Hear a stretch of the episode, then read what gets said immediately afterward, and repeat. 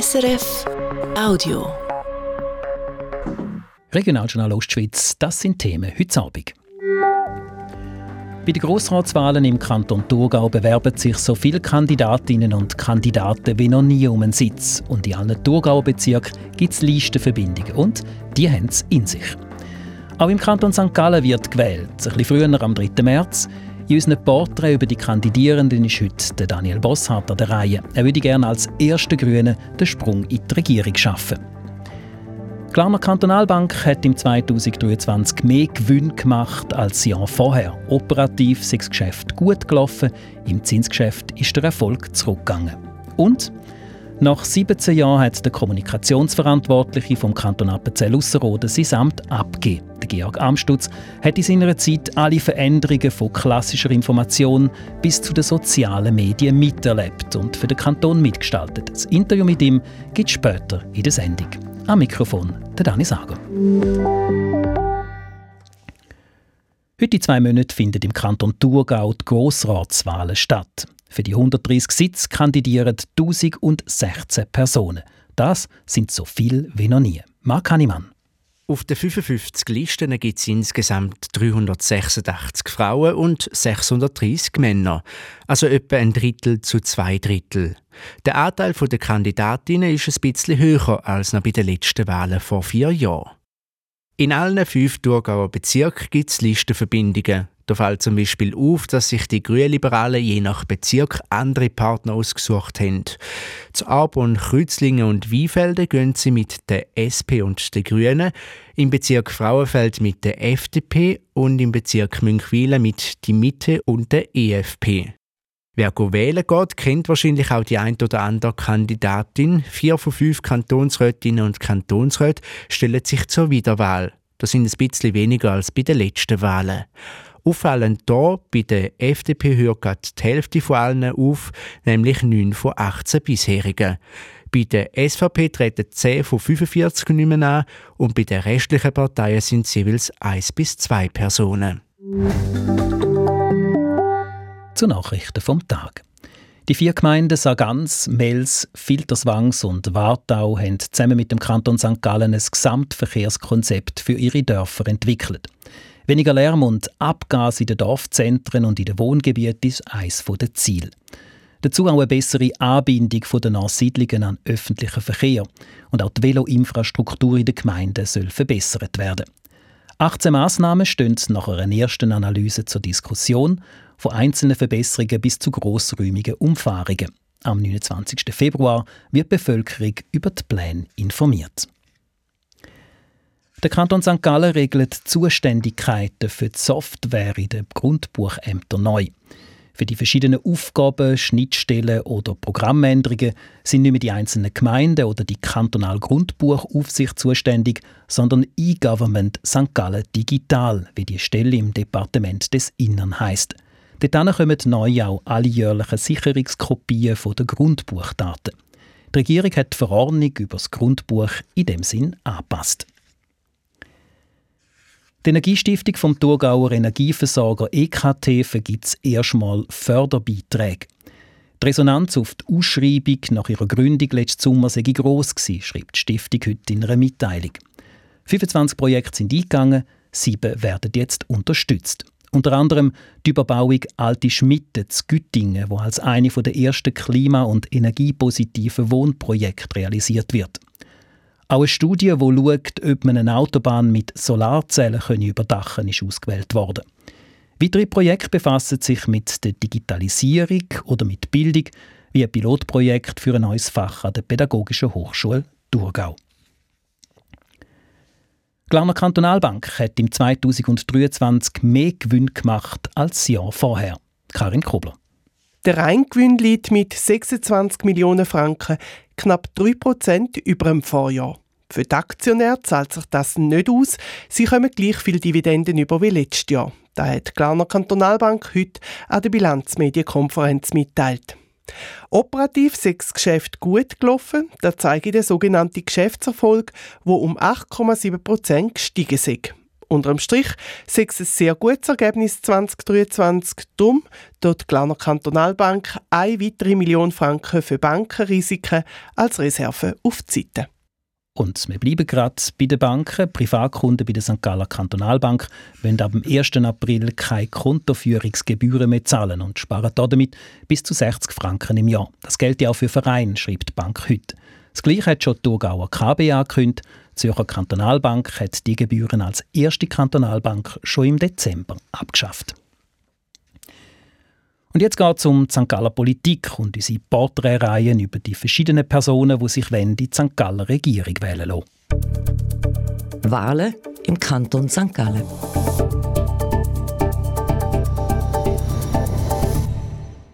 Die Grünen vom Kanton St. Gallen nehmen den neuen Anlauf für einen Sitz in die St. Galler Regierung.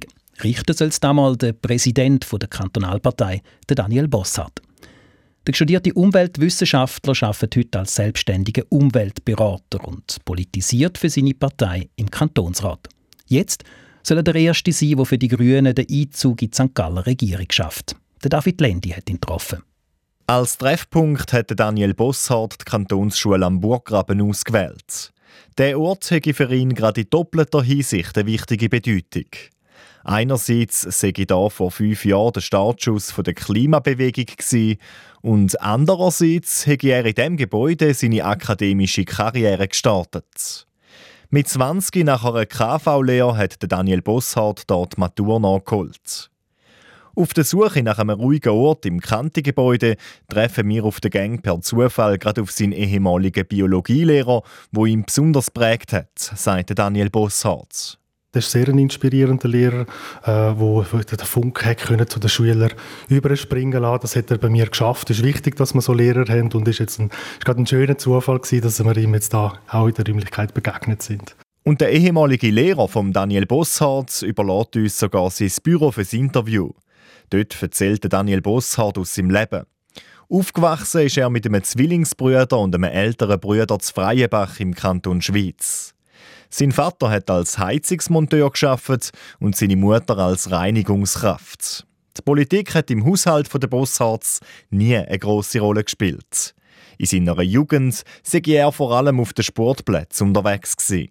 Mein Vater hat zwar Tagesschau regelmäßig geschaut, aber es ist nicht amastisch über Politik geredet worden. Also die Politisierung hat bei mir wirklich erst später angefangen, anfangs 20. In dieser Zeit, wo er nach der KV-Lehre für einen Chemiekonzern geschafft hat, hätte ein Erlebnis sein politisches Bewusstsein besonders prägt, erzählt der Regierungsratskandidat der Grünen. Auf dem Arbeitsweg ist mir mal ein Transparent an einem Gebäude aufgefallen, wo Cleanup Vopal äh, gefordert hat. Und dann habe ich feststellen, dass als Unternehmen, wo ich tätig war, Verantwortung äh, hätte sollen übernehmen für das grösste Chemieunglück, das in Indien äh, stattgefunden hat in den 80er Jahren. Und auch dann natürlich während der Zweitwegmatura mit, äh, mit, dem Naturzugang, den ich bekommen habe, ich mehr hinterfragt, ja, was, was ist unsere Aufgabe, unsere Rollen auf dieser Welt, mit der Lebensgrundlage etc. Es war schrittweise. Mit 24 hat er dann nach der Zweitwegmatura die Grünen vom Kanton Schweiz mitgegründet und Umweltwissenschaften an der ETH in Zürich studiert.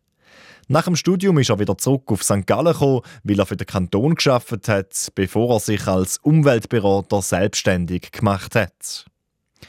Politisch ist Daniel Bosshardt vor vier Jahren erst mal in Erscheinung getreten, wo er auf Anhieb die Wahl ins St. Galler Stadtparlament geschafft hat. Nur ein gutes Jahr später hat er ins Kantonsparlament anrücken, wo er sich in seiner ersten Legislatur vor allem für Umwelt- und Klimathemen stark gemacht hat. Und jetzt will er in die Regierung, auch damit die grünen Themen in der Regierung wie die Energiewende besser vertreten sind, sagt der zweifache Familienvater. Ja, aus meiner Sicht äh, geht es da nur im Schneckentempo äh, vorwärts. Wir müssen jetzt wirklich äh, die, die Energiewende vorantreiben. Bei Windkraft ist ein Thema, das ich, das ich stark unterstützt, aber natürlich an naturverträglichen Standorten. Der Kanton hat jetzt zwar jetzt mal Grundlage gemacht mit 17 Vorranggebieten. Äh, dort müssen wir weitermachen, auch im, im Solarbereich äh, gibt es grosses Potenzial auf unseren Dächern, wo man sollte eigentlich ausschöpfen Als Regierungsrat würde er die Angestellten besser mit einbeziehen. Das passiere heute noch viel zu wenig und sei mit ein Grund, warum die Bildungs- und Gesundheitspolitik im Kanton St. Gallen nicht aus der Negativspirale herauskommt. Ich habe schon das Gefühl, wenn ich mit, mit, mich mit Leuten austausche, die Lehrer oder Lehrerin sind oder im Gesundheitswesen tätig sind, dass sie sich nicht abgeholt fühlen oder äh, nicht wertgeschätzt fühlen von der Politik. Und mein Ansatz ist, dass man wirklich die Leute müssen abholen äh, und, und Lösungen mit ihnen zusammen erarbeiten, also wirklich partizipativ unterwegs ist, äh, weil ich bin selber Kantonsangestellter. Es ist extrem wichtig, dass die Leute motiviert sind, wertgeschätzt werden, damit sie wirklich den Karren ziehen und wollen ziehen. Obwohl der Daniel Bosshardt Präsident der Kantonalpartei ist, weiche er ab und zu von den Parteipositionen ab. Beispielsweise wäre er dafür, dass die Schweiz indirekte Waffenlieferungen in die Ukraine erlaubt. Er sei kein Klischee-Grüne und schaffe vor allem konsensorientiert, sagte Daniel Bosshardt. Wie aber tickt der Regierungsratskandidat der Grünen, der Daniel Bosshardt, sonst noch so? Antworten dazu zum Schluss in den Kurzfragen mit einem Joker. Sollen die Kinder in der Schweiz Erbschaftssteuer müssen zahlen Aber eine gewisse Summe schon, ja. Wie hoch? Mindestens 1 Million. Soll der Kanton St. Gallen sein Land verkaufen, damit Weil West gleich noch zustande kommt? Nein, ist keine Option. Mein politisches Vorbild ist? Ich schaue weniger zu Personen auf, mehr was sie geleistet haben. Darum Barack Obama, der gegen alle Widerstände Gesundheitssystem und Klimaschutz vorantrieben hat. Was oder wer hat sie zuletzt zum Lachen gebracht? Ja, meine Kinder. Braucht es eine Altersbeschränkung für gewählte Politikerinnen und Politiker? Nein. GLP oder SP? Joker. Bratwurst oder Gemüsegurry? Bratwurst. Olma Bratwurst. Frauenquote in Führungspositionen, ja oder nein? Nein. Worüber haben Sie sich so zuletzt richtig geärgert? Über den Entscheid vom Bundesrat Rösti die Mehrheit der Wölfe zum Abschuss freigeben. Das ist nicht verhältnismäßig. Der Daniel Bossart von den Grünen im Porträt von David Lendi. Morgen geht es im Rahmen unserer Serie um Sarah Noger-Engeler. Sie ist Regierungsratskandidatin von der Grünliberalen Partei.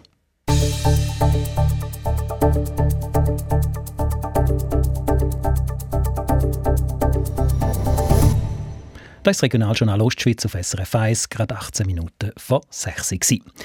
Wir wechseln den Kanton Appenzell Ausserrhoden zu einem Mann, der 17 Jahre lang Kommunikation vom Kanton gegen innen und gegen aussen gesteuert hat, der Georg Amstutz. Er hat Ende Januar sein Amt als Medienverantwortlicher abgegeben. In diesen 17 Jahren haben sich Bedürfnisse nach Information und auch die Kanäle dazu sehr verändert. Die alten Medien sind verschwunden und die sozialen Medien sind dazugekommen. Der Christian Masina hat den Georg Amstutz, der auch Vorstandsmitglied in der Trägerschaft der SAG Ostschweiz ist, letzte Woche zu einer Art Abschiedsgespräch getroffen. Georg Amstutz, vor genau 17 Jahren, im Februar 2007, haben Sie zu Ossenrode als Leiter Information und Kommunikation angefangen, Facebook und YouTube. Ja, die sind da erst so ein bisschen am Aufkommen gesehen, wo Sie Ihr Amt angetreten haben. Wie hat dort mal so die Vorstellung ausgesehen, wie Sie als Leiter vom Informationsdienst Kanton Appenzell Ossenrode Ihr Amt auszuführen haben? Ja, das ist tatsächlich ein Start auf der grünen Wiese gewesen. Es hat äh, davor eigentlich nicht gross etwas an Kommunikation gegeben. Klar, man hat kommuniziert, das eine oder andere. Aber dass da jemand dann wirklich Fulltime dafür zuständig ist, das hat es damals nicht gegeben. Und äh, das war eigentlich ein äh, wirklich guter Start für mich. Ich konnte äh, aus dem Vollen schöpfen und etwas aufbauen. Eigentlich fast bei Null. Da ist es eigentlich noch aus ausgesehen, dass man, ja, ich sage jetzt mal, Journalistinnen und Journalisten vielleicht eher noch als etwas Unangenehmes, etwas Mühsames empfunden hat, wo, wenn überhaupt, äh, man hat zu einem Thema müssen Stellung nehmen man da vielleicht nicht sehr gerne gemacht hat. Äh, ich mag mich erinnern, in Appenzell-Innerrhoden hat es einmal den Fall gegeben, dass der dortmalige Landemann Carlo Schmid sogar einmal einen Boykott, einen Informationsboykott gegenüber der Appenzeller Zeitung ausgerufen hat, weil man nicht einverstanden war mit der Berichterstattung. Ja, wenn Sie zurückschauen auf diese Zeit, ist eigentlich viel gegangen seitdem. Es ist sehr viel gegangen. Ja, früher hat das Bild noch geherrscht von Journalistinnen und Journalisten, die unangenehm gegenüber sind. Das ist heute zum Glück nicht mehr so. Und das ist sicher auch ein Teil meiner Arbeit, das zu klären. Weil Wir haben eine Verfassung, wir haben ein Gesetz und dort ist eine Informationspflicht festgeschrieben.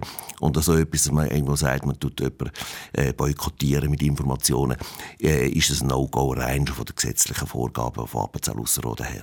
Sie haben Deutsch und Politikwissenschaften studiert, sind dann selber im Journalismus tätig gewesen, haben für verschiedene Zeitungen, diverse Radios, darunter auch das Radio Aktuell, das ist der Vorgänger vom heutigen FMS, geschafft. Sie haben dann den Sprung auf die andere Seite gemacht, sind dann fünf Jahre als Mediensprecher vom Bundesamt für Gesundheit tätig gewesen und dann quasi zurück in die Ostschweiz gekommen als Medienverantwortlicher von einem kleinen Kanton. Was hat Sie dort mal an dieser Aufgabe gereizt? Als Aufgabe war natürlich wirklich vor mir, gewesen, äh, können bei Null anzufangen. Das war mal das eine. Gewesen. Und das zweite war, ich habe mich nie ganz so verstanden als einer von der anderen Seite, sondern ich habe mich eher als Botschafter von den Journalistinnen und Journalisten verstanden. Bei der Regierung jetzt in diesem Fall, beim Regierungsrat von Appenzell Ausserrhoden. Und dort Verständnis zu schaffen für die Anliegen und Bedürfnisse, die Journalistinnen und Journalisten haben. Und natürlich als drittes natürlich sind es auch private Gründe, die uns wieder in die Ostschweiz gelockt haben. Die Medienlandschaft die hat dort mal auch anders ausgesehen. Radio SRF hat noch DRS geheissen, aber die Zöller Zeitung ist erst vollständig als St. Gallen Tagblatt gegangen. Der Regionalfernsehsender, der TVO, der hat es auch erst seit ein paar wenigen Jahren gegeben. Und Instagram, TikTok ist noch gerne gesehen. Ich kann mir vorstellen, da hat auch im Kanton ganz eine andere ja, Vorstellung geherrscht, was Medienarbeit überhaupt ist. Das ist richtig. Also muss man mit einem Fremdort sagen, war mehr eine Kommunikation ex cathedra, also von oben herab. Äh, und eigentlich einfach eine Einwegkommunikation. Und das hat ein bisschen etwas gebraucht, dass man da in einen Dialog gekommen ist. Also es ganz normal ist, dass Journalistinnen und Journalisten Fragen haben, wissen wollen und dass man die auch beantwortet in nützlicher Frist, wo halt das die Medien brauchen auch für ihre Arbeit, ihre tägliche Arbeit. Ähm, da hat man schon ein Verständnis schaffen. Das ist richtig. Und mit der Zeit sind natürlich die neuen Medien dazugekommen. Klar, viel, vieles passiert heute online auch und er hat auch das Tempo zugenommen, durch ganz gewaltig von der Kommunikationstätigkeit. Und dazu hat es die große Veränderung gegeben in der Medienlandschaft. Äh, es sind Zeitungen sind gestorben, es sind irgendwelche Internetplattformen aufgegangen. Das verändert natürlich die Arbeit. Sie ist eben, wie gesagt, schneller geworden zum einen und zum anderen auch bildlastiger. Man hat immer wieder Bilder gebraucht, um etwas können, auch auf dem Bildschirm zu illustrieren. Eben, sie sprechen zusammen. Man hat ja jetzt gerade die und letzte Woche wieder können lesen, dass es zu Stellenabbau bei grossen Medienhäusern kommt. Äh, das Schrumpfen von den bestehenden Strukturen, wie man es vielleicht bis jetzt noch hat. Wie hat sich da auf eure Arbeit niedergeschlagen? Also sind da teilweise auch schon gebeten worden, ganze Recherchen für die Zeitungen zu machen? Absolut, ja. Das hat sehr, sehr stark verändert, dadurch, dass die Medien immer weniger geworden sind und auch weniger Personal hatten. Heißt natürlich für eine Kommunikationsstelle von einem Kanton, man muss wirklich pfannenfertige Sachen liefern zum einen, aber auch einen kleinen Teil von der Arbeit von der Redaktionen übernehmen. Also, dass die Recherchearbeit auf der Redaktion, man schaut beim Bundesamt für Statistik irgendwelche Zahlen an oder schaut dann irgendwo in einem Gesetzestext, liest man nachher, wie ist etwas geregelt. Das ist einfacher. Man Frage schnell Kommunikationsstelle und hat eine schnellere Antwort, dass man die eigene Recherche gemacht hat. Das hat sich sehr verändert. Aber das schneidet sich ja eigentlich mit dem Selbstverständnis vom Journalismus. Man, wenn man ihnen ja das Telefon geht und sagt, die hätten die und die Information, dann geratet man bei ihnen ja an einen ich sage jetzt mal an PR-Fachmann, der eigentlich die Interessen der Regierung vertritt. Sind Sie da nicht einen Widerspruch? Nicht direkt, nein, weil der erste Punkt ist, ich bin dafür zuständig, Facts und Figures zu liefern. Also, was man hat an Daten und was passiert ist und warum man welche Entscheidungen getroffen hat. Die Interpretation und das Auslegen nachher von all dem, von dieser Politik, das ist nachher die Sache von Journalistinnen und Journalisten und bleibt sie auch und muss auch so bleiben. Also, ich bin da nicht der Versicherungsverkäufer äh, für die Regierung. Macht sich da ein Kanton, eine Kommunikationsstelle vom Kanton auch Überlegungen, ja gut, Abbau bei den Medien. Wie erreichen wir künftig die Bevölkerung überhaupt noch? Das ist die ganz große zentrale Frage. Wie erreichen wir die Bevölkerung noch, wo immer weniger Leute ein Zeitungsabo haben? Hörerinnen Hörer äh, werden immer wieder weniger. Und da äh, muss der Kanton äh, etwas machen. Macht er auch. Das war meine letzte Aufgabe jetzt noch, eine neue Kommunikationsstrategie zu entwerfen. Die ist vom Regierungsrat breit diskutiert und verabschiedet und beschlossen worden.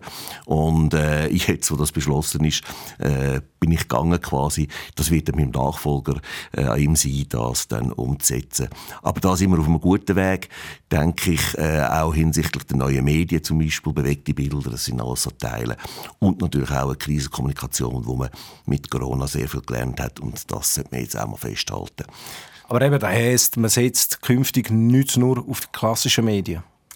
Absolut nicht. Nein, man sieht, dass heute der Medienkonsum wieder aussieht, dass Social Media immer wieder wichtiger wird. Und ich denke, äh, ja, dort wird der Kanton zu Recht investieren müssen.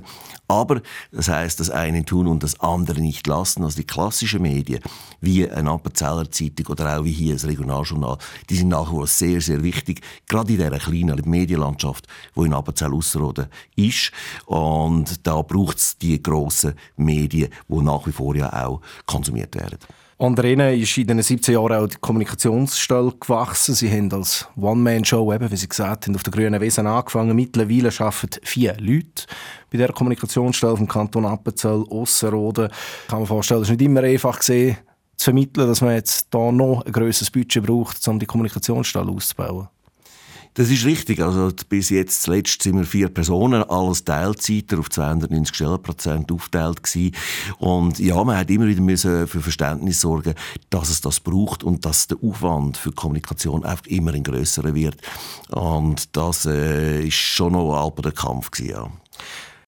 Nicht nur die klassischen Medien stehen im Moment gefühlt immer mehr unter Druck, auch die Politik, auch die Verwaltung die, ja, sage mal, das Standing schon besser gesehen. Die Kritik da wird immer direkter, sie wird gefühlt auch ein bisschen aggressiver. Ist das etwas, was Sie in diesen Jahren auch festgestellt haben, dass man auch Ihnen vielleicht mal den Vorwurf gemacht hat, ja, ihr verbreitet da Fake News? Also Fake News Vorwurf ist eigentlich nie gekommen. Im Gegenteil, gerade während der Corona-Zeit sind wir äh, über unsere Website extrem gefragt gewesen. Vor Corona haben wir etwa 1500 Zugriffe auf die Website vom Kanton.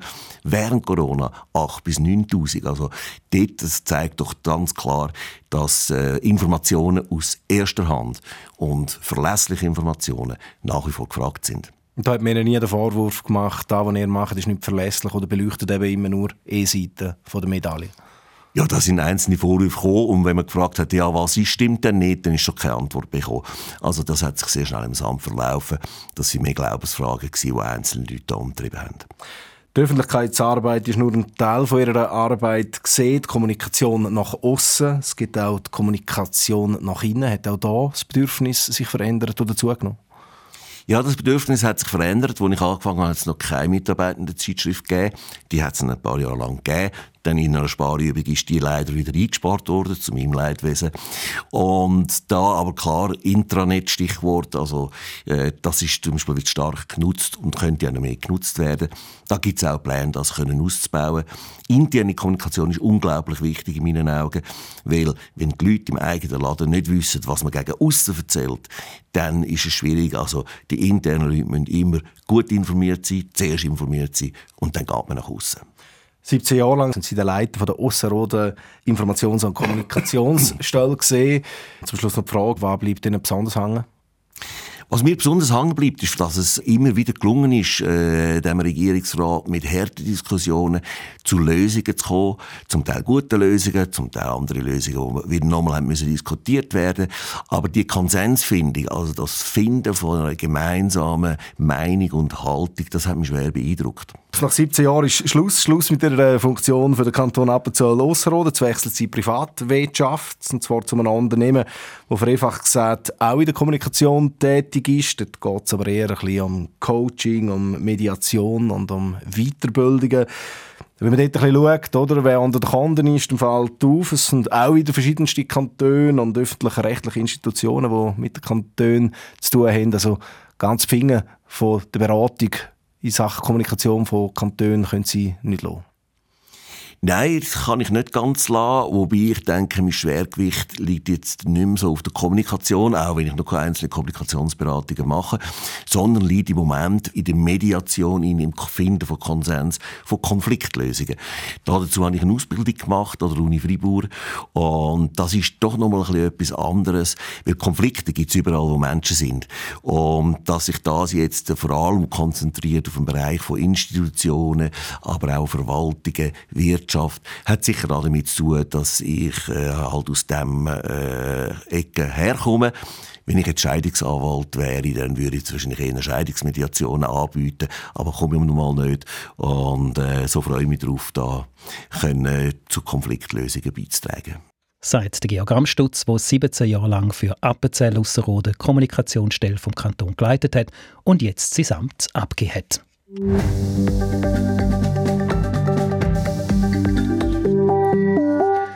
Und damit ist es 5 vor 6 Sie hören das Regionaljournal Ostschweiz mit den Nachrichten vom Tag.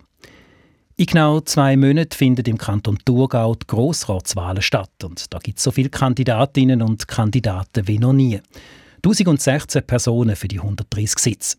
In allen Thurgauer Bezirken gibt es Listenverbindungen. Auffallend dabei, die Grünliberalen haben sich je nach Bezirk andere Partner ausgesucht. Mal sind sie mit der SP und den Grünen, mal mit der FDP und mal mit der Mitte und der EVP unterwegs. Und vier von fünf Kantonsrätinnen und Kantonsräten stellen sich zur Wiederwahl. Am meisten bisherige, die nicht mehr antreten, gibt es bei der SVP und der FDP. Die Regierung lässt das Verkehrsaufkommen im Dorf Netzstel untersuchen. Der Grund ist die neue Straße, die sogenannte Querspange, wo es Industrieareal erschließt und Lastwagen zu den Quartieren ausbringen soll. Seit die Querspange letzten November eröffnet worden ist, hat es auf der Hauptstraße des Dorf viel mehr Verkehr und in den Hauptverkehrszeiten staut Mit einer Petition ist die Regierung im Dezember aufgefordert worden, dagegen etwas zu unternehmen. Der neue Hallenboden in der St. Galler Handballhalle Kreuzbleiche gibt zu reden. Zuerst haben sie ihn im falschen Blau tun und jetzt stimmt zwar das Blau, dafür sind nicht mehr alle mit den Linien auf dem Boden einverstanden. Damit man nämlich im Fernsehen nur die weißen Handballlinien sieht, sind alle anderen Linien auch in verschiedenen Blau. Aber da macht es wiederum für den Schulsport nicht ganz einfach, weil dort nicht nur Handball, sondern eben auch Volleyball oder Basketball gespielt oder geshootet wird.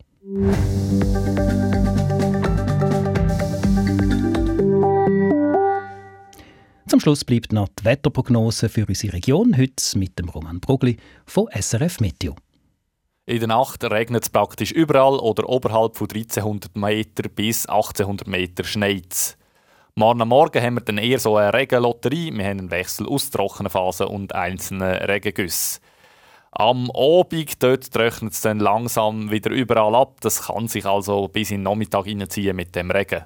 Dazu haben wir generell morgen viel Wolken, es kann aber schon ab und zu mal Lücken drin haben. Vor allem außerhalb der Berge ist morgen nochmal ein windiger Tag und es ist auch sehr ein milder Tag morgen. Am Bodensee da haben wir am Morgen früh etwa 7 Grad, am Nachmittag gibt es dann 14 Grad. Am Freitag ist es bewölkt, aber mit Föhn meistens trocken. Und das ist das Regionaljournal Ostschweiz vom 7. Februar. Unsere Sendungen die finden Sie auch unter srf.ch-audio in der Play SRF App oder überall, wo es Podcasts gibt. Redaktion der Sendung heute Karin Kobler, am Mikrofon der Dani Sager. Ihnen einen schönen Abend. Das war ein Podcast von SRF.